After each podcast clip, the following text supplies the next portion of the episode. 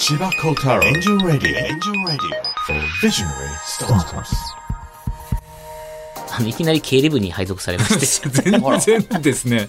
僕の青春をひたすら手打ちするのはみたいな。もう一番難しかったんが僕やっぱ好きな会社だったので会社辞めるのが難しいですよね、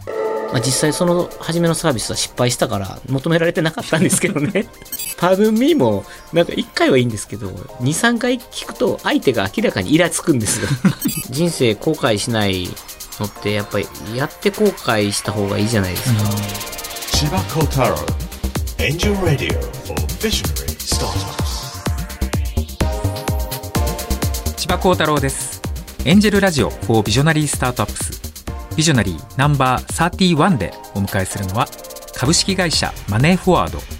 代表取締役社長 CEO 辻陽介さんです。いや辻さんあの本当にあの皆さんご存知かと思うんですがマネーフォワードを作ったまあ創業社長でありですね、まあ、ある意味この番組の大物ゲストの方の一人だと思っているんですが、まあ、辻さんももちろんいきなりこんな大企業になったわけではなくてですね、まあ、起業してちょうど今年で10年だそうです。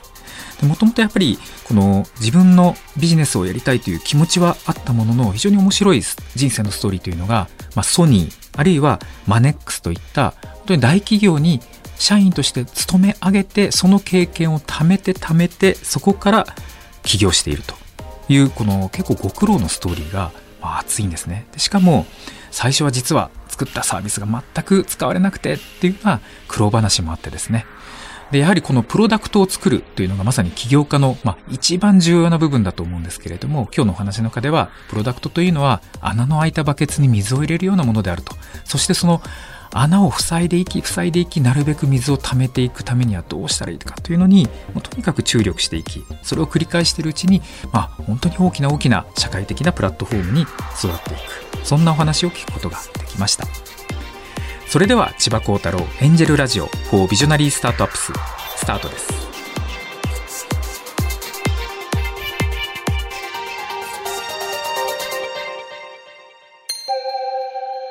このラジオは日本のすべての若者や子供たち、夢を描く人たちに対して、スタートアップを志す楽しさを伝えるため、スタートアップのポジティブな面に注目して、起業家たちそれぞれが描く夢についてのみ、徹底的に深掘りする番組です。日本放送吉田久典です。千葉幸太郎エンジェルラジオ for ビジョナリースタートアップス。この番組は日本を代表するエンジェル投資家千葉幸太郎さんが注目する壮大な夢を持つスタートアップ起業家ビジョナリーが登場。起業家たちが目指す夢の実現に向けたビジョンに千葉幸太郎さんが切り込みます。さて、あの、千葉さん、今日は、はい。あの、すみません、失礼ながら私が、あの、あれ？ズームで参加させていただいているという状態です。い ないじゃないですかスタジオにヨッピそうーさなんんですよ。どうしたんですか？初めてですちょっねと歌人がですね、あの、コロナ疑いというやつでして、まあしょうがないです私はね全く大丈夫なんですけど、今、すみません、リモートで進行させていただくということになっております。ヨッ。ピーさんちょっと初めてですか？リモートで進行をやるみたいな。そうですえね、えゲストお一人でということは一度ありますけど、複数の方がいらっしゃって進行というのはなかなか視野が狭いものですね。はい、物理的なねそうなんです。今あのとても血色のいい T シャツのお二人が僕からは見えている。しかも今日はちょっとお互い白 T でかぶっちゃってるっていうねはい、私は都内のビジネスホテルに一人で、えー今こもっているという状況いいでございます。ねこの状況でもちゃんと収録ができるっていう時代なのがいいですねまあでもそうですね。うんはい。さあ、でもそんな中、え千葉さんの目の前には本日のビジョナリーにお越しいただいております。では、ご紹介したいと思います。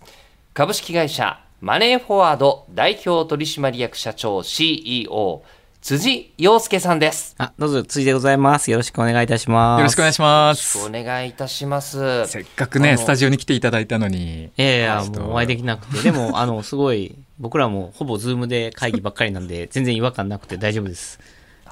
そうですか。はいえそして、ただ今日直接お会いしたかったなって思うのは、あの、あ、私使わせていただいているサービスの社長さんがいらっしゃったという。なんと、そうなんですか。はい、かなり使ってますね。10, 10年ぐらいもう前から、古い。古い。はい、アカウント作らせていただいてまます。はい、初めて出た時になんて画期的なサービスだろうと思って、あら、はい、嬉しい。そこからずっと今でも。でも逆にこれ毎日アクセスする方もきっといるんでしょうけど僕みたいにズボラな人間は本当に月に1回だけ見てるみたいな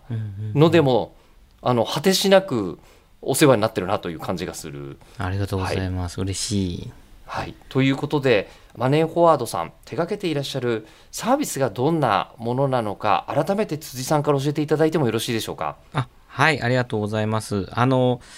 吉田さんが、あの、おそらく使っていただいているサービスが、あの、個人向けの家計簿とか資産管理のマネーフォワードミーというサービスだと思うんですけど、それが今、1200万人ぐらい使っていただいてまして、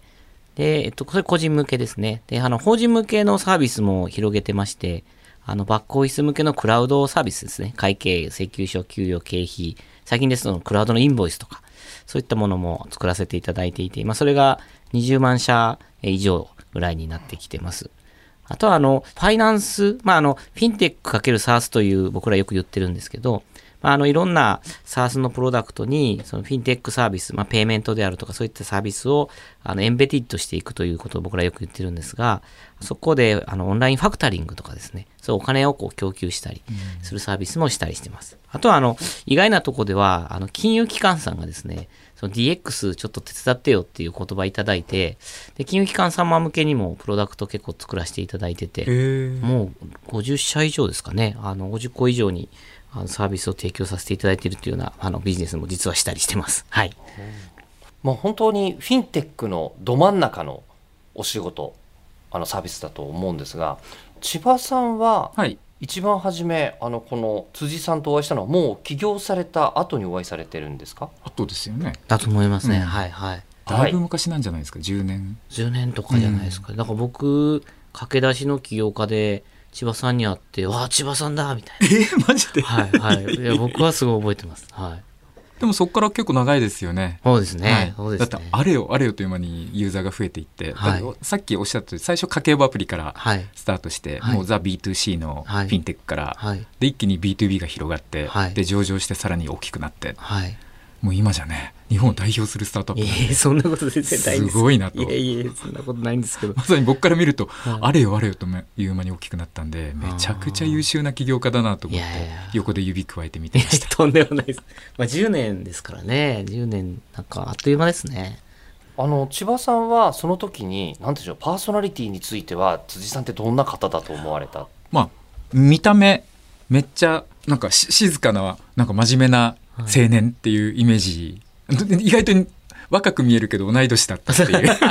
2個下です、2個下です、2個下。なんか10個ぐらい若いのかなって勝手に思ってた。若手起業家だと思っていたら、あのどちらかというと熟練起業家であって。おっさんと、おっさん起業家でしたよね。だからやっぱりなんでしょうね20代の起業家と逆に40代の30代40代の起業家ってはい。全然そのアプローチが違うと思っていて、ですね。あのめちゃくちゃ大人っぽいビジネスをするんですよね。戦略の立て方であったりとか数字の作り方であったり組織の作り方だったり。そこがなんでしょうねめちゃくちゃ頭いいなと思いました、ええ僕はあのこの前気づいたんですけど起業して10年なんですけど、はい。サラリーマンの方がまだ長いんですよね。あそうなんですね、はい。だから僕結構サラリーマン得意なんです。得意っていうのも変ですけど、じゃあちょっとそのあの辻さんのプロフィールをお伺いしながらあのそのあたりについてもお伺いしたいというふうに思っております。ご卒業されてるのは農学部なんですね。あの京都大学農学部を卒業されてからペンシルバニア大学ウォートン校 MBA を修了されているということなんですが農学部にこれ進学されてるのはそれまでにどんなプロフィールが終わりだったんでしょう？そうですね。あの僕あの生物と経済に興味があって、生物と経済？はい、両方あってですね、はい。でその高校の先生にそれを言ったら、まあ、まず理系に行っとけと。うん。あの文系から理系は行きにくいけど理系から文系は行けるから理系行っとけって言われてあそういうもんかなと思ってじゃあ生物だと農学部かなと思って入ったんですけどはい。あのちょっと研究者としては落ちこぼれましてやっぱ経済に行こうと思って 経済の方に行きました。じゃあそのお子さんの頃はなんですかずっとこう野山を駆け回って虫探してたりとかするみたいなそういう少年だったんですか？あのカブトムシを毎年か返して幼虫で育ててとか、うんああいうの大好きでしたね。あれ生まれはどこなんですか？生まれは大阪です。あはい。じゃあもうずっと関西なんですね。ずっと関西です。大学卒業まで関西でした。はい。経済への興味というのはどこから？なんか祖父が経営者してたので、祖父が海外で工場を作って雇用を生んだっていうのを嬉しそうに喋ってたんですよ。うん。雇用を生んだって喋るおじいちゃん。そう。すごいですね。すごいですよね。だから雇用、なんか普段そんな嬉しそうにしない祖父が嬉しそうにしてて、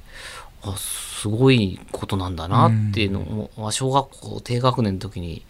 言われたのを覚えてますね。なんかそういうのがあるんでしょうね。あんまり自分で意識したことを今まで言わあの吉田さんに言われるまでなかったですけど。そのおじい様は海外で、えーご自分でビジネスをやっていらっしゃったってことはあの一緒に辻さんも海外に行かれたりとかそういうこともあったんですか？あ、あの、もともと日本拠点でやられてた日本に住んでたんですけど、まあ、あの、海外進出した、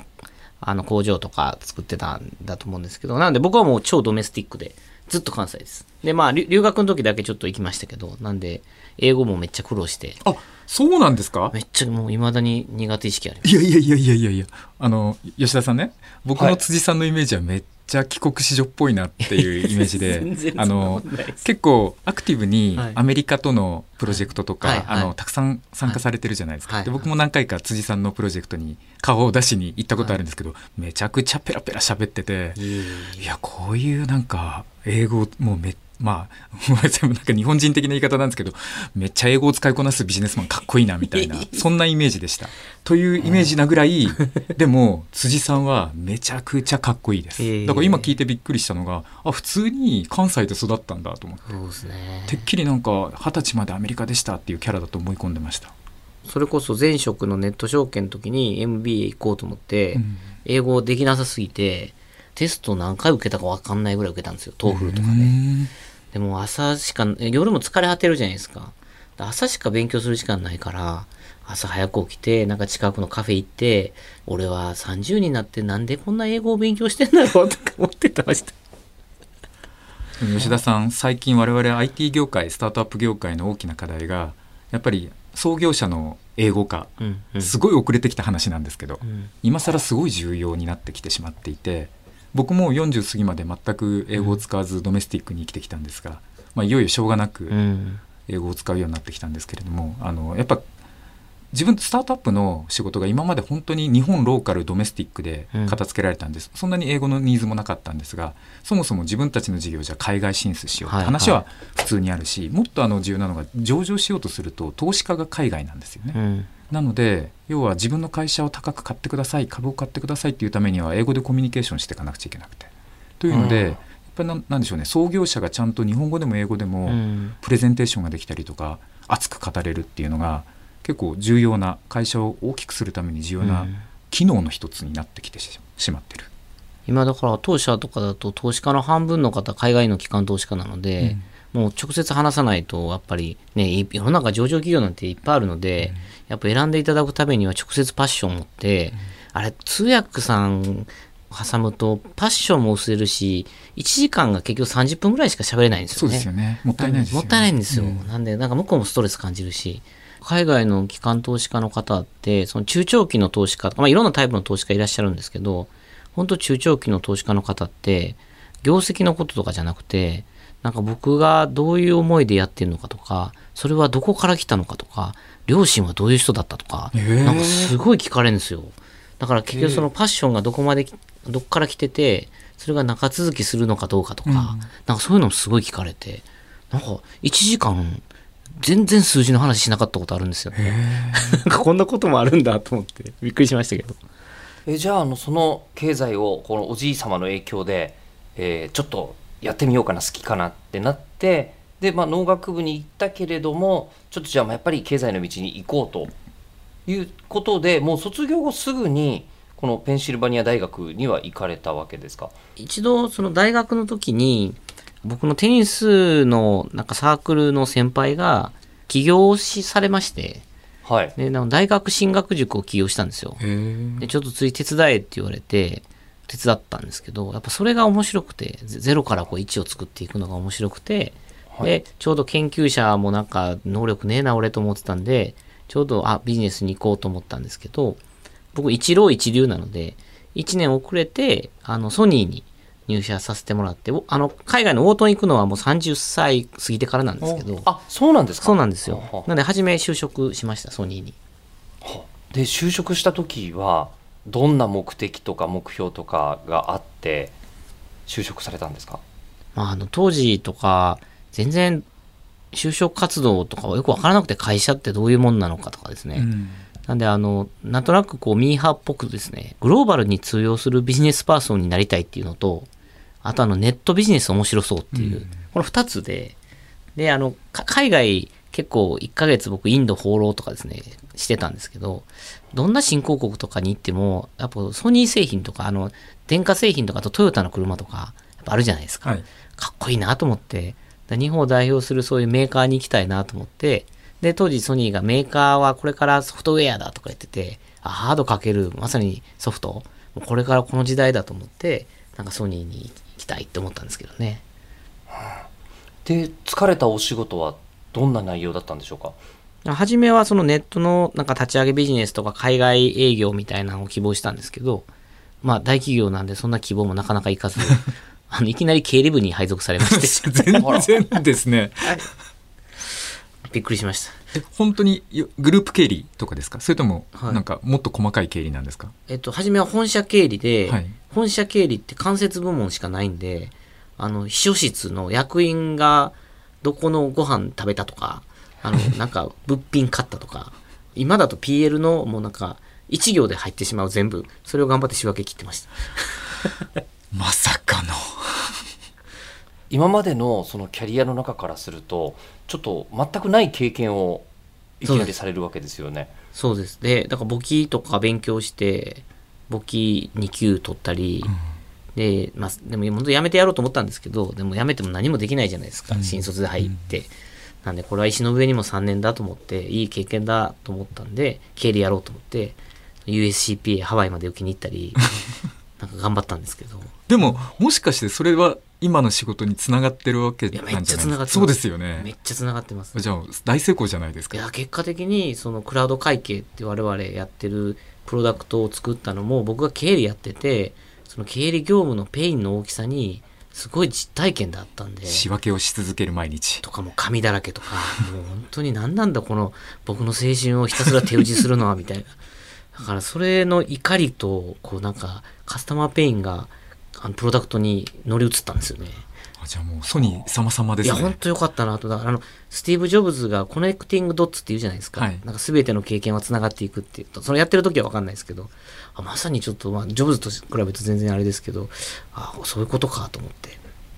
えでそれで大変だな経理っていうふうに思われてでソニーさんから今度マネックス証券さんに移っていらっしゃるはい。のですがここは何が？これはあの、ソニーで3年やって、まさすがにちょっとやっぱビジネスやりたいなと、使ったお金のね、あの計算するより、どっちかというと僕は、そのお金を使ってビジネスを作る方やりたいなと思って、しかもやっぱネットやりたいと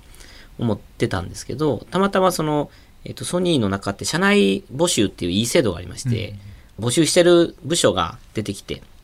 で、それを勝手に社員が応募して、向こうの方と面接して、合格だったら突然なんか上長に来るみたいな、そういう内緒でいけるやつがあるんですよ。で、それにたまたまマネックス証券のやつが応募が出て、当時関連企業？50%ソニーが出資して、なんでたまたま出てて、あ、これは面白そうだと思って手を挙げて出向させてもらったんですけど。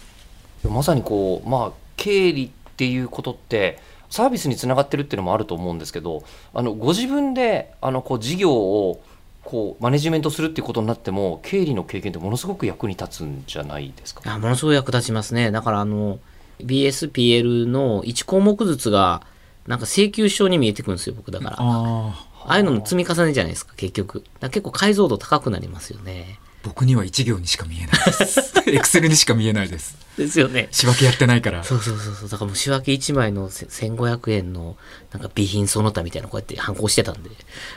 なるほどね、まあ、それは確かに、あの、吉田さんおっしゃるように、今、今も役に立ってると思いますね。あのその最中に、えー留学っていうのはされるんですか？そうです、そうです。はい。マネックス証券にいらっしゃって、はいでじゃあ自分に何かが必要だと思ってちょっと留学しますっていうふうにおっしゃったわけですかね？そうです、留学したいんですけどって言って、で、当時、社費留学制度がなかったんで、えじゃあ、じゃあ作ったらって言われて、自分で作って、これでいいですかみたいな感じで、ほんで、行かしてもらったんですけど、はい。どうでした？行ってみて。その時は純ジャパニーズ超純ジャニパニーズどれぐらいのレベルからつ飛びてたんですか？いや本当にそのいなんかいまだに覚えてるのが授業をなんか聞いてて分かんないんですよ。早すぎて。で隣のアメリカ人に「ねえねえこれ英語だよね?」って聞いててバカ受けされました辛い。辛い。だからやっぱり言語ってコミュニケーションの手段に過ぎないんですけど一方で NBA って基本チームでやるんで、だからそのチームに貢献できないしんどさってやっぱすごく辛かったですね。なんで貢献できることってなんかミーティングルーム予約するとかはじめ、うん。なんかそういうことしかできなくて。うんあれはなかなかの経験でしたね。どうやって心を保って生き残ったんですか？英語力ってすぐ伸びないじゃないですか。はい成績は良くなかったですよね、やっぱね。し下位から5%、10%ぐらいでしたけど、あの、なんかな、下位、ローア、LT 制度ってあって、ローアー10%を何科目か取ったら方向処分っていう 恐怖の仕組みがあるんですよ。だからそれだけはやばいと。だからもうすっごい計算して、なんかこれは絶対なんか勉強しようとか、そういう計算で出し入れしながら、あのじ実際に方向になった人もいるんで、でそのチームメイトに助けてもらいながら、なんかまあ助けてもらいましたね、結局ね、みんなにね。ね、それこそこう社費で留学して方向ってわけにはなかなかいかないですよね。いや、ほんと恐怖ですよね。もうなんかぜ、なんかどう、方向したら会社戻れないなと思って。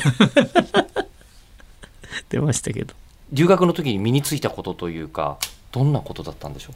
めちゃくちゃストレス耐性がつきました。だから。ああ、いいですねなんかあの、MBA ってもともと期間内には無理な宿題量を投下するんですよ。はいでそれをチームでやらすんですけど、チームもわざと多様性で、絶対揉めるメンバーにしてるんですよ。へで、それでリーダーシップを鍛えるっていうのを多分やっていて、プログラムなんですよね、それ。そういうストレスフルな状況で人はどう感情をコントロールするかとか、リーダーシップどう取るかとか、ストレス耐性どう上げるかみたいなことを多分トレーニングとしてやってる感じがあって、だそそういう経験で、なんか、起業してプレゼントとかする時も、まあ日本語だしな、みたいな。一番恥ずかしいのって、プレゼンは英語で準備してたらまあできるじゃないですか。はいでも質疑応答が恐怖で、あの、質問何言ってるかわからない事件っていうのがあるじゃないですか。あもういまだに僕そうです あれめっちゃ恥ずかしいじゃないですか。で、パドゥンミーも、なんか1回はいいんですけど、2、3回聞くと相手が明らかにイラつくんですよ。ごめんみたいに。だからそれがやっぱでも、そうそういう、なんか、ストレス耐性がついた気がしますね。ストレス耐性は起業家にとってとても大切っていうふうに大切ですねいやなんか毎日10回ぐらい心が折れることが多発するんですよ。小さいの毎日も大きいのも。10回ですか？小さいのも大きいのも。つまずくことしか起きなくて最初の頃から。で意外と上場してもそれが永遠と続くんですけど、うん。なんか終わりのないあの戦い RPG をやってるような。うん。でだんだんそのつまずきの具合が大きくなってくる感じですかね、うん。なんか壁とか RPG でいうと敵がどんどん強くなってくるんで、ダンジョン上がれば上がるほど巨大なモンスターが出てくるみたいな なので結構メンタルをしっかりしとかないと保てないですよねでもその大変な、まあ、RPG をこうクリアして日本にこう辻さんは戻っていらっしゃるわけですよね。はいはい。戻っていらっしゃってでまだその後、まあ、当然社費留学した後ですねマネックス証券さんでお仕事を続けられるわけですよね。そうです、そうです。はい。続けるけれどもどこかであの起業をということで2012年に株式会社マネーフォワード設立。されてるんですが、ここはどんな経緯が終わりだったんでしょう？なんかあの、アメリカにいた時から、その、なんかネット証券が出てきて本当便利になったんですよ。手数料も安くなったし、いろんな投資商品買えるようになったし、投資情報も機関投資家みたいな情報がアクセスできるようになったんですけど、結構それですごいうまく使う方と、なんかすごい損する方が結構いて、いきなり FX 勉強せずに突っ込んじゃって損するとか。あそういうことですねはい。で、なんか、知識が必要だなと思ったんですよ。で、そのえネット証券にしかもたどり着くまでって数百万人ぐらいしかやっぱユーザーその当時いらっしゃらなくて、もっとだ1億数千万人の方のお金の課題って大きいよなと思って、で、その人たちを解決で、の課題解決できるサービスがなんかできないかってずっともやもや考えてて、で、アメリカのサービスとかもいろいろ見ながらやってたんですけど、で、そういうそうサービスをやりたいっって思って新規事業案作って、まあ、それは実は留学中からその松本社長にプレゼンしてマネックスってやりませんかみたいな。新規事業的な。新規事業的な。でそれずっとまあ提案してたんですけど、まあ、当時リーマンショックとかいろいろあって新規事業のなかなかリソースなくて、まあ、結局じゃあもう自分でやらせてくださいって言って、まあ、マネックス辞めさせてもらって、まあ、ただ松本さんすごいんであの出資してくださってですね。マネックスから。そうなんですそれで起業したっていうのが流れですね。最高の円満退職ですね。いやまああのご迷惑をおかけしましたけどね。やっぱすごいお世話になってたんで。やっぱり起業するの一番難しかったんが僕やっぱ好きな会社だったので会社辞めるのが難しいですよね、お世話になってるしし責任もあるしそこを結構こうなんか大変でしたね。なんかどういう気持ちの整理とその踏ん切りが重要なんですかね？起業するっていうのは。だ当時僕36歳だったんで年齢ももうギリギリじゃないですか。子供もいたし。だからいやなんか迷いましたよ。これこのままでいいんじゃないのと思うのとなんかいやもうここでやんないともうラストチャンスじゃないみたいなのがあって。あまあなんかよくある話ですけど人生後悔しないのってやっぱりやって後悔した方がいいじゃないですか、うんやらないで後悔より。まあやって後悔するかっていう話と、あとはなんか、当時ね、やっぱ熱病にうなされてて、このサービスが世の中変えるみたいな。求められてる世の中にとか思ってたんですよ。まあ実際その初めのサービスは失敗したから求められてなかったんですけどね。そうそう、そういうので思い切ってやって、もうさ最後は僕が妻に話したのは、まあ、失敗の可能性が高いじゃないですか企業なんて。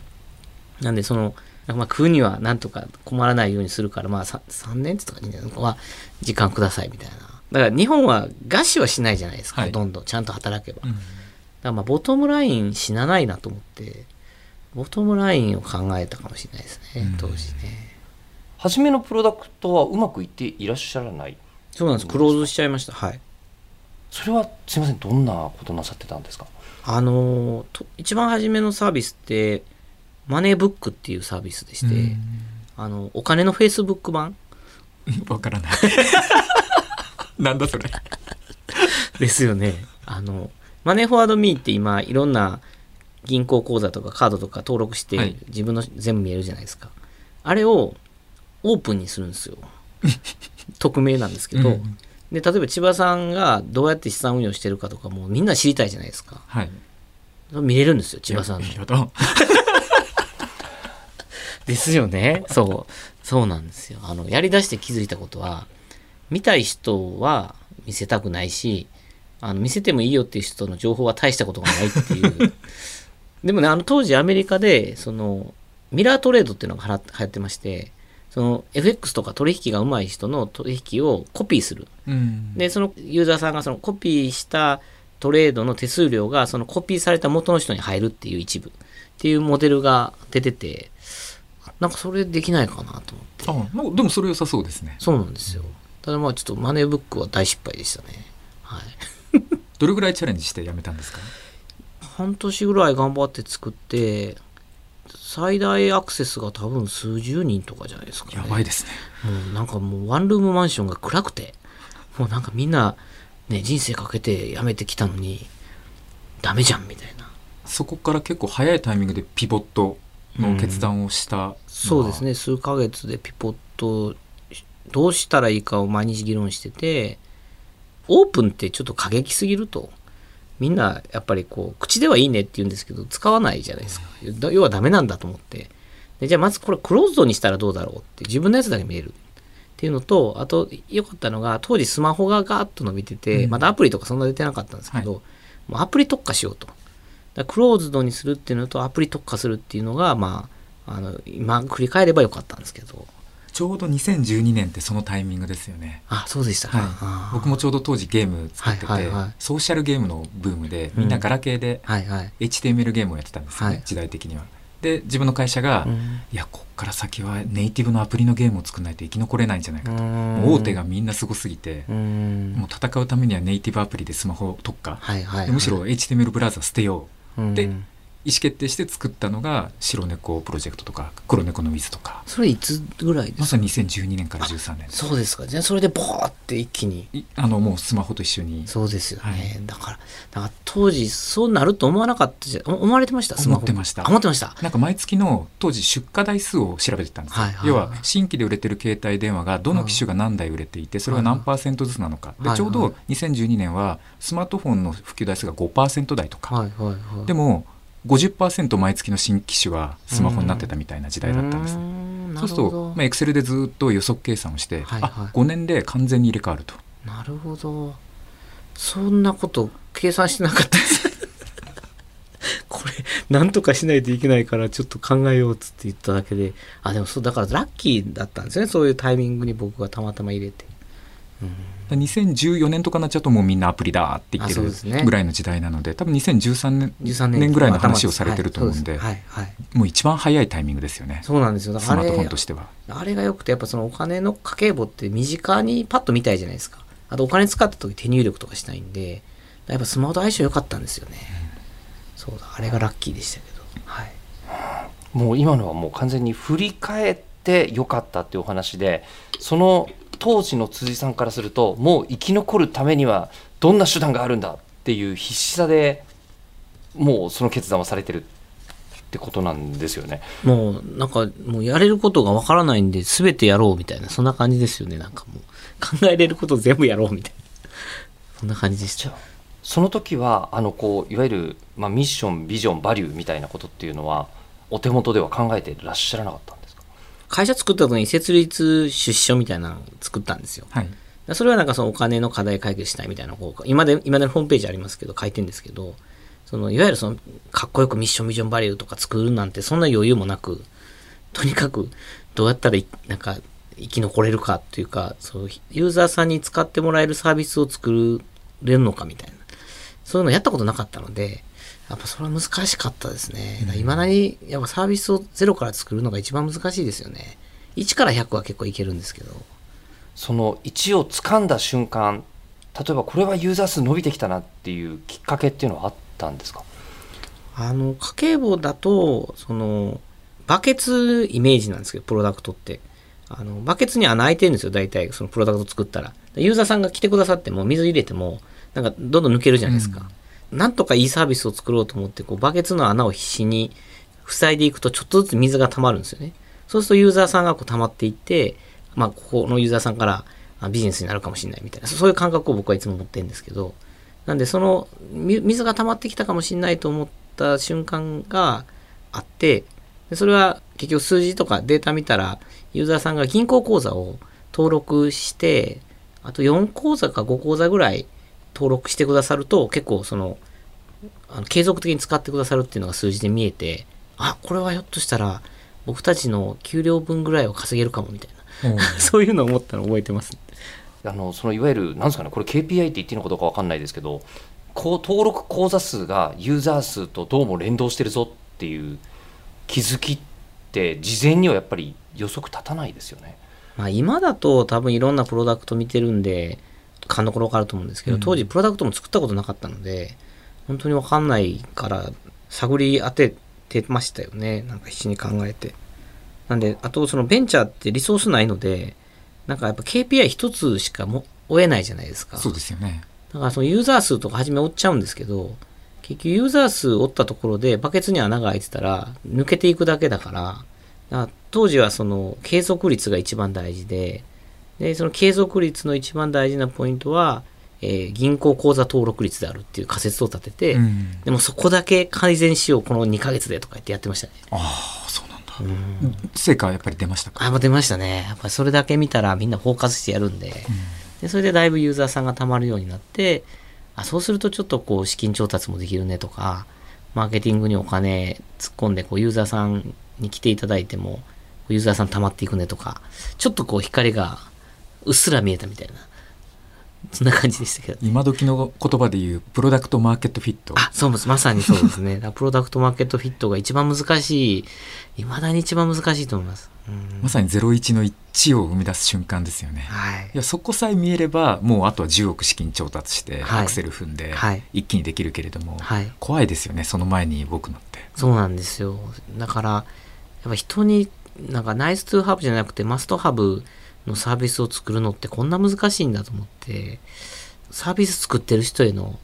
もう敬意がすごくなりましたね。すごいな。任天堂さんとかすげえなみたいなとか、例えば。でそのサービスがなくてはならないものになってで今さまざまいろんなものにまた展開をされてると思うんですけどあの未来に対して辻さんは今後こうしていこうとか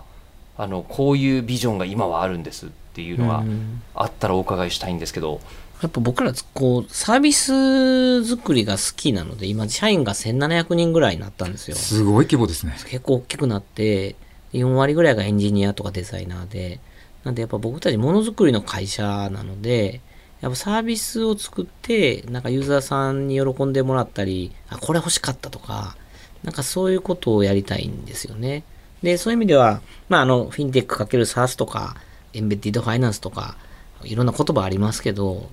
結局なんか、そういう、こう、ユーザーさんからお預かりしたデータをもとに、ユーザーさんを誰より理解して、そのユーザーさんにお役に立つようなサービスを作りたくて、今 AI とかで。なんで、こう、吉田さんがこう使ってくださってて、吉田さんにこういうのを例えばした方がいいんじゃないですかとか、こう提案したり、で、それはもう完全に商売じゃなくて、吉田さんにとっていい提案をできたりなんかするといいよなと思ってて、なんかそういうこう、あ、マネーフォワードと付き合っててよかったなとか、あのおかげで、お金のことってすぐわかんないんですけど、はいあの投資とかしてると、10年後、20年後にお金増えたりしてるじゃないですか。だから20年後になんか、あの時、あのマネーフォワードのあのアドバイス聞いててよかったなとか、なんかそういうことをやれるようになりたいなっていうのがまあ一つと、あとはまあグローバル化ですよね。今30、エンジニアの30%ぐらいノンジャパニーズなんですよ。で、ベトナムとかインドとかに今開発拠点あって、ただ10年、20年見たら日本ってね、やっぱ少子高齢化で小さくなるんで、やっぱグローバルで通用する会社を作りたいっていうのが、なんか、その2つは結構ね、ややりたい、次の10年でやりたいなと思ってますけどね。まあのそれに多分ミッションビジョンも今はい絡んでくるんじゃないかなと思うんですけど、どんなミッションビジョンで今会社を経営されてるんですか？ミッションはあのお金を前へ人生を人生をもっと前へっていう。だからお金の使い方をもっとポジティブにすれば、人も企業も社会も前に進むよねと。ビジョンは全ての人のお金のプラットフォームになるっていうところで。で、最近いね、SGDs とかそういう言葉あるんですけど、結局その、僕らマネーフォワードって、フォワードってことがすごい好きで、なんでそのみ3つ掲げてまして、そのまずユーザーフォワード、ユーザーさんの人生を前へっていうのと、タレントフォワード、うちの社員の人生を前へっていうのと、あとソサエアティフォワード、社会っていろんな課題がありますけど、その課題を少しでもなんか僕たちのサービス通して解決できたらいいなと思って、それはお金の課題がやっぱすごく大きいんで、あとはその企業だと生産性が低いっつって、一人当たりのやっぱり収益率低いんで、なので給料上がってこない問題あるじゃないですか。あれテクノロジー使ったら絶対収益性上がるはずなんで、それも上げていくとか、なんかそういうことをこうミッションビジョンバリューとして置いてますけどね。いやもう本当にあの何ですかねお金のことってなるべく手間をかけずに考えたい僕みたいな人間からすると本当にあのこうやったらいいっていうサービス今すぐにでも教えてほしいなって本当に思います。いや、そうですね。あともう勝手にやっといてほしいですよね。忙しいんで、こうなんかね。めんどくさい。めんどくさいですよね。う勝手にやっといてしん、しなんか心配しなくてよくなるといいなと思ってるんですけどね。それを今毎日代わりに考えてくださるということをやっていただこうとしていると。はい、頑張ります。ぜひよろしくお願いします。ありがとうございます。ということで千葉幸太郎エンジェルラジオ for ビジョナリースタートアップスビジョナリーナンバー31お迎えしたのは株式会社マネーフォワード代表取締役社長 CEO 辻陽介さんでしたありがとうございましたありがとうございました。ありがとうございました。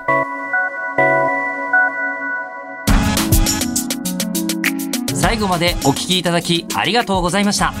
番組を聞いた感想や千葉幸太郎さんへのお便りをぜひエンジェルアットマーク 1242.com angel アットマーク 1242.com までお送りください。お待ちしています。